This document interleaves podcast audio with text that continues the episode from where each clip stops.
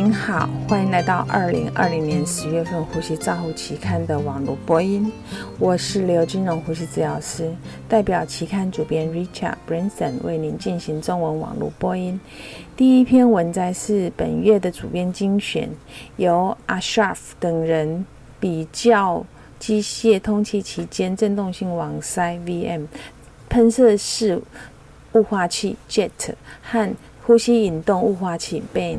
的差异，作者使用放射性同位素标记的盐水来评估每种设备吸入质量和粒子的大小。作者将振动式网塞和喷射式的喷雾器放在加热器的干燥侧，就是 dry site。那呼吸引动式的雾化器放在湿化器之后，结果显示呼吸引动的湿化器作用影响比较不敏感。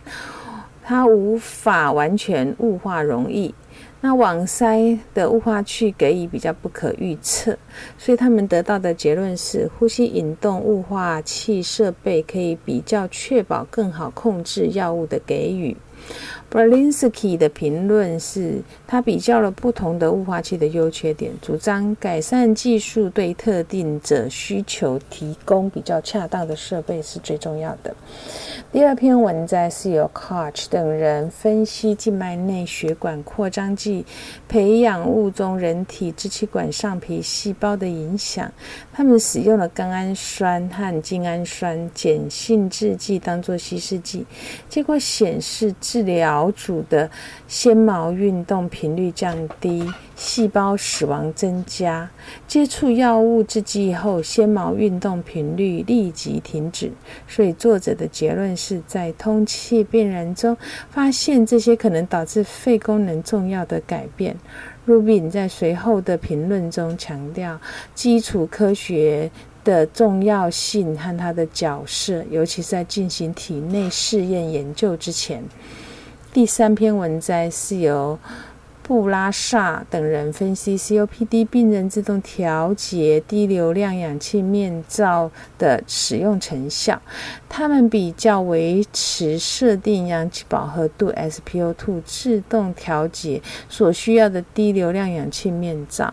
结果显示，健康者和 COPD 受试者维持目标的 SpO2 的氧气流量大约为零到二点九公升。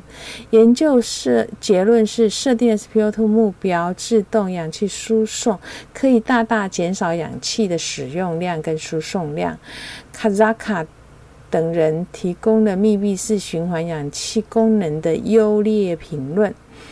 第四篇文摘是由 Moore 等人分析囊性纤维化病人雾化器清洁和干燥环境的细菌繁殖的现象比较。他们比较多个数利溶杆菌存活率，包括拆组组装拆卸不同情境清洁液和干燥剂的方法。结果显示，雾化器的彻底干燥对于预防细菌污染是很重要的。第五篇文摘是由 Moody 等人比较气喘儿童在急诊接受喷射式雾化器和。振动式王塞雾化器的支气管成支气管扩张剂的差异性的比较，研究人员根据准则给予进行治疗，记录严气轻度气喘评分的时间、治疗的次数、入院的时间。结果显示，振动网塞受试者需要治疗比较少，那气喘的评分也降低的速度也比较快。第六篇文章是由艾舒布回顾性评论这个高金鼻高流量鼻导管给予支气管扩张剂的成效，结果显示金鼻高流量鼻导管。在介入支气管扩张剂，接受者心跳会高于传统的受试者。低流量下，就是大约是二到四个 liter，使用金鼻高流量鼻导管给予支气管扩张剂药物是可行的。但是，这个金鼻高流量鼻导管并不能够改善受试者的舒适度，并且会增加呼吸治疗的工作时数。第七篇文章是由。奥卡克利等人评估性别对于吸入器技术影响的横断性研究。作者记录受试者的社会人口学特征、吸入器治疗受受试者报告的困难和医生有记录呼吸器使用错误的记录。结果显示，医生常常会记录病人使用错误。那女性的困难使用困难的现象高于男性。缺乏吸入器技术的卫教训练，预表示发生错误的可能性就会增加。第八篇文摘是由雷罗科科尔蒂娜等人评估痰液重量在介入清痰治疗。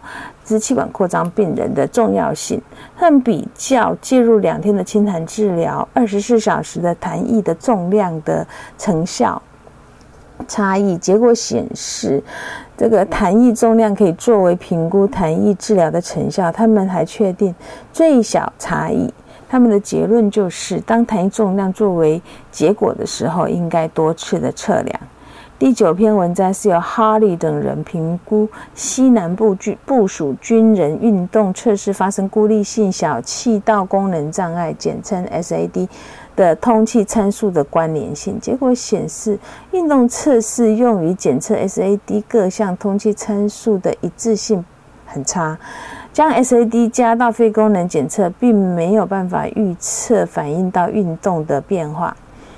第十篇文章是由米拉雷斯等人回顾病例，审查三十名机械通气的受试者，依照氧气准则进行的现象。结果显示，在内科加护病房施行氧气治疗，很明显的会有延迟脱离的现象。他们建议应该更严格的去监控，遵守氧气治疗的。脱离的准则，减少这种高风险、高氧气使用的风险。第十一篇文章是用远俊等人评估氧气指南治疗的成效。这个作者使用指南制定前后医疗的医师的态度和操作的变化，就显示三个加护病房五千八百四十名受试者执行十万。一千八百六十九次动脉血氧分析，介入整组氧和中位数的 PaO2。介入前，它的 PaO2 是八十六，介入后的 PaO2 是七十七。呼吸末的氧压和氧气浓度使用值都有下降的情形。第十二篇文摘是奈尔和史密斯评估加护病房内非计划性拔管品质改善介入的成效。品质改善介入措施包括标准化气管内管固定，通过检查监测固定的情形，两人照护技术以及不良事件的报告。结果显示，品质改善介入后非计划性拔管的遵从度从呃把。非计划性拔管率从七点二次每一百个呼吸器人日数降到一点四次每一百个人日数。第十三篇文章是由卡拉等人根据体重指数 BMI 分层分析 RD 受试者潮气容积设定的回顾性研究，结果显示这个受试者有肥胖的超过一半。病态性肥胖占五分之一。那第一天接受潮气量大于八 CC 每公斤体重的有高达三倍，因此要更频繁的去检进行抢救治疗。第十四篇文章是由 m e t a c u s 等人利用国家住院病人抽样资料库分析急性心脏衰竭病人侵入性通气失败，结果显示。二十八万个受试者的非侵袭性失败率为一点五 percent，非侵袭性失败率为与心源性休克心脏骤停有关，导致非侵袭性呼吸器失败组的死亡率有二十六 percent，而成功治疗的死亡组为只有六 percent。第十五篇文章是米勒等人凭利用国家资料库分析呼吸治疗师在儿科插管的原因、所用的药物、尝试次数、不良事件的数据，就显示只有一 percent 是由呼吸治疗师进行首次插管。那呼吸治疗师插管的成功率和其他的脂类是差不多的，但是不良事件却比较高。呼吸治疗师可能会使用视频喉头镜检查来做执行。第十六篇文章是由 Evelyn Hilton 等人分析第一次 CPAP 失败后再重启 CPAP 的呼呼吸中止症候群病人的主要障碍。结果显示，在第二次测试，受试者有更严重的睡眠呼吸暂停。一年后，一第初次治疗受试者持续使用 CPAP 的比例高达六十七 percent，而第二次失败只有五十二 percent。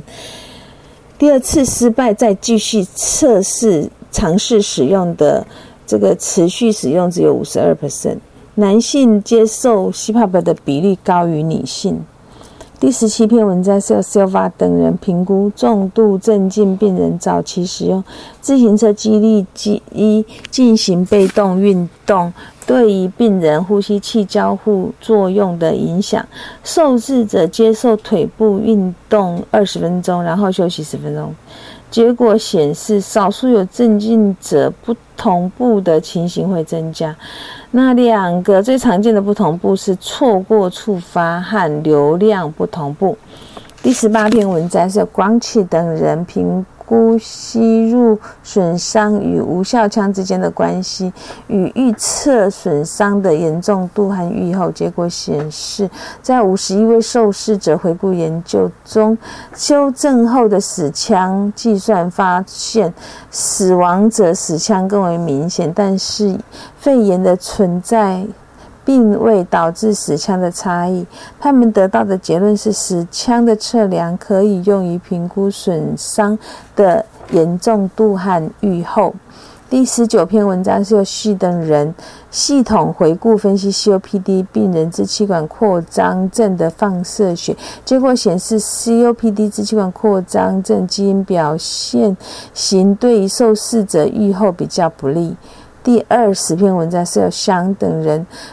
使用非侵性通气作为低血氧呼吸衰竭脱离策略，提供了系统性的描述。他们使用六个测试的数据指出，非侵性通气作为脱离策略不会降低医院的死亡率，但确实可以减少加护病房住院的时间和不良的事件。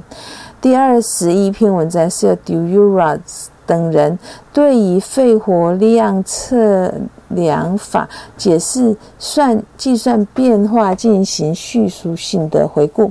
第二十二篇文章是由 Liu Lochi 等人对于监测需要氧气受试者进行的回顾，着眼于早期预警的评分。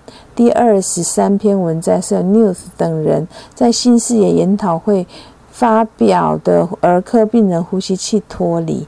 第二十四篇文摘是由 Wash 等人评估 PICU 吸入肺血管扩张剂的使用。以上是二零二零年十月份《呼吸照护》期刊的中文网播，由中国医药大学附设医院呼吸治疗师刘金荣翻译与播音，朱亚成呼吸治疗师的修稿与审稿。如果您想进一步的了解原文的内容或过去的议题，请您上美国呼吸照护期刊网站 www 点 r c j o u n l 点 com。你也可以借由网络的订阅，自动的收到未来的网络播音的议题。谢谢您的参与，再见。